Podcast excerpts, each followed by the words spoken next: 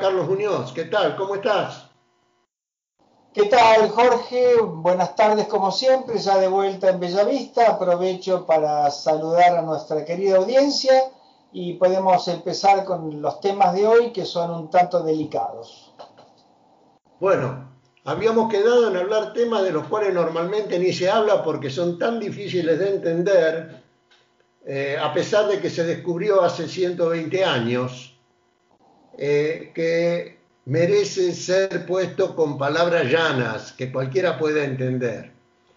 Eh, el primer tema que vamos a hablar es estas benditas ondas gravitacionales que han descubierto, mejor dicho, que predijo Einstein hace 120 años y que recién hace unos 5 o 6 meses los norteamericanos y otros países avanzados de Europa, Rusia, etcétera, descubrieron que podían registrarlas y se llaman ondas gravitacionales. Pertenecen al grupo de las fuerzas débiles. Eh, eh, en la física se clasifican las fuerzas en fuerzas, eh, digamos, grandes y fuerzas pequeñas. La gravedad es una fuerza débil. Eh, son ondas de frecuencia extraordinariamente baja que nunca se habían podido medir antes. Ahora con la nueva parafernalia de documentos que hay, de, perdón, de, de instrumentos que han, han podido registrarlas por primera vez. Todos estamos más o menos acostumbrados a aceptar que la energía atómica es una fuente de eh, bienestar y destrucción al mismo tiempo que la humanidad ha experimentado. Primero, por supuesto, siempre viene la parte destructiva, porque el hombre tiene eso, ¿eh? es buena gente. Primero que nada, a ver cómo matamos a los demás con esto. Y después le empiezan a aparecer algunos que otros beneficios. Entonces, a ver, Einstein nos demostró que la materia es energía y la energía se puede convertir en materia y así apareció la bomba de Hiroshima, con 0,8 gramos de uranio enriquecido o de plutonio. Eh, mataron 300.000 personas, un lindo récord que no cualquiera tiene. Si lo hubiera hecho Hitler, ni hablemos. Bueno, es que el señor Einstein cuyos razonamientos se los traían y que no era un oscuro estudiante, sino que era brillante, nos demostró que el, espacio, eh, que el tiempo no es constante, lo cual ya más o menos todos aceptamos. Entonces, si nos aparece una película de ciencia ficción donde hay unos tipos que salieron hace media hora en un avión de la Segunda Guerra y aparecen 30 años después, no decimos que está loco el que lo hizo, sino que decimos, ah, esto es lo que dijo Einstein, de la dilatación del tiempo y la contracción de las longitudes y todo ese tipo de historietas. Ahora, resulta que Einstein, además de la teoría de la relatividad restringida, también hizo la teoría de la relatividad general que se aplica más en general para toda la física. Y resulta que este alemán de, de Einstein dedujo y demostró que tampoco el espacio es constante, o sea, que el espacio puede variar. Eso quedó como una elaboración teórica que no se podía medir, porque estamos hablando del año 1900 y hace 120 años no había medios para registrar ciertos fenómenos. Pero resulta que ahora los hay. Y entonces ahora esas ondas gravitacionales que Einstein predijo, demostrándolas, fueron captadas y medidas. ¿Qué es lo que hacen estas ondas gravitacionales? Pues curvan el espacio. ¿Qué quiere decir esto?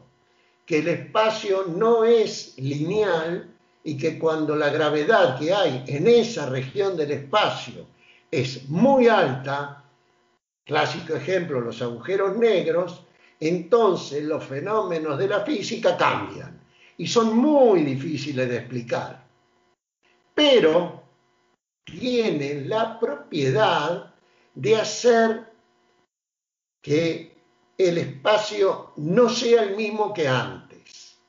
Un ejemplo que se da a veces y que hace comprender las cosas un poquito es reducido a una dimensión. Piensen que Einstein trabajaba con tetravectores, que son cuatro dimensiones. Eh, es una bicicleta en un velódromo. En un velódromo, vos vas en bicicleta pedaleando con todo, vas con el manubrio derecho y la bicicleta hace un círculo. ¿Por qué? No es porque vos dobles, vos seguís derecho, pero el camino que recorres dobló. O sea, el camino que recorres está doblado. Ese efecto, mucho más complejo, por supuesto, es lo que provocan las ondas gravitacionales. Entonces, podría suceder que esas novelas de ciencia ficción donde decían que dos civilizaciones se reunían porque contraían el espacio, ya no son tan locas. Hasta ahí nada más que ficción, imaginación, cosas que a los adolescentes nos encantaba hace tantos años ya.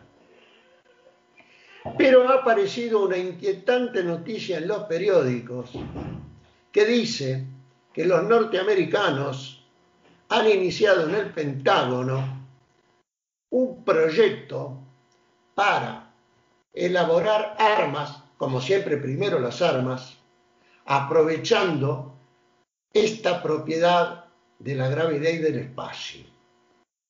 Armas. No se sabe absolutamente nada de estos desarrollos porque son ultra secretos. Pero yo solo les digo una cosa. Imaginen un arma capaz de hacer que el espacio donde estamos nosotros lo reduzcan a la centésima parte. ¿Se imaginan cómo quedamos? un arma perfecta para destruir gente o cosas. Nada más que hasta ahí, porque todo lo demás es ultra secreto y por supuesto yo no lo sé. Pero créanme que es para tomarlo en serio, tan en serio como cuando los alemanes que se escapaban de Alemania fueron a Estados Unidos y a Rusia y le dijeron a los gobiernos, con un gramo de plutonio hago desaparecer una ciudad. Parecía loco. Hiroshima y Nagasaki nos dicen que no era loco. Era absolutamente cierto. Pues estamos en un momento similar. Ya sé, tremendita. Sí, estoy seguro que después eso va a tener aplicaciones pacíficas extraordinarias. Pero la humanidad es así. Primero empiezan por las armas. ¿Era eso lo que te quería decir, Carlos?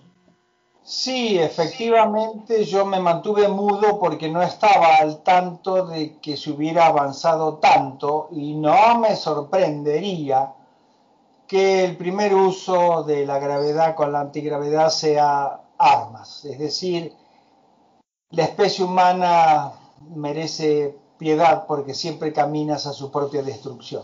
Mientras tanto es bastante divertido vivir, por decirlo alegremente. Eh, hablando de ese tema con tecnologías, por supuesto, no tan avanzadas, hay un movimiento en los últimos tres o cuatro años que está pasando relativamente desapercibido. Y es que el tradicional antagonismo este-oeste y ahora eh, este medio este y, oeste está en cierto modo increciendo otra vez, y es que inicialmente Rusia, luego China y ahora India, y supongo que también Estados Unidos, han desarrollado misiles que utilizan como principal fuerza eh, la energía cinética, es decir, La energía es un medio de la masa por el cuadrado de la velocidad. Es decir, si yo pudiera tirar una pelota de golf a 10.000 kilómetros por hora, bajo un bombardero transcontinental porque la energía que adquiere sería terrible. Bueno, supongo que en base a desarrollos de metales y aleaciones de extraordinaria resistencia a la fricción, China ya presentó, Rusia tiene y la India también misiles que vuelan a velocidades cercanas o mayores a los 6.000 kilómetros por hora. Eso tiene dos implicancias terribles. La primera, que el tiempo entre que disparase el misil y llega al objetivo es absurdamente pequeño, con lo cual cualquier arma antimisil conocida en este momento queda instantáneamente obsoleta. Y en segundo lugar, a semejantes velocidades no necesitas poner mucha pólvora en la carga útil de cualquier misil, porque ya con su sola energía prácticamente va a desintegrar cualquier cosa contra la cual choque. Y otra cosa asombrosa, no es que están en la estratosfera a 12.000 metros de altura, no, vuelan a las alturas de los misiles cruceros. Y hay un informe que dice que el misil rápido ruso vuela a media altura a una velocidad tal que transforma en plasma el aire que tiene por delante y, ese, y esa plasma actúa como espejo o absorbedor de cualquier onda de radar que se le acerque. O sea, además que viene a 6.000 kilómetros por hora, no lo puedes detectar con los radares. ¿A qué viene la charla? Eh, todos aquellos países que no tienen permiso para desarrollar armas nucleares, no creo que tengan inconveniente en desarrollar armas cinéticas. O sea, estaríamos para aquellos que tenemos la tecnología necesaria frente a un cambio en la política de defensa o de ataque, no es nuestro caso, de envergadura. Es decir, armas ingeniosas de no demasiado costo es el comentario que me motivó tu, análisis de la semana pasada, que por supuesto no pude encontrar ningún arma de gravedad que yo pueda conocer. Bueno, muy bien.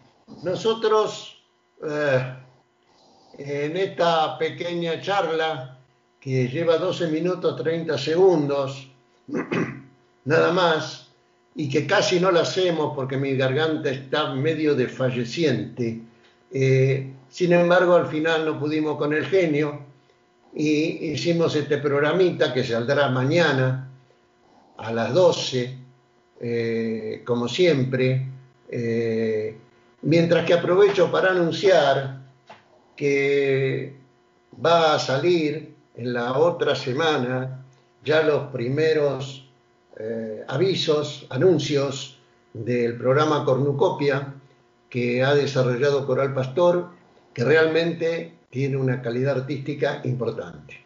Eh, es entre nosotros que lo comentamos, que nos entendemos, que estamos en la, en la idea, en la onda, en el entendernos entre argentinos y, españoles, cuando alguno eh, tiene buena voluntad y se une. Y hasta aquí hemos llegado, Carlitos, entonces. Bueno, Jorge, como decirte? Sí, como siempre es eh, un placer poder intercambiar novedades, opiniones contigo como todos los viernes. Aprovecho para avisar, reiterar a los oyentes el WhatsApp de la radio para que nos envíen comentarios o sugerencias.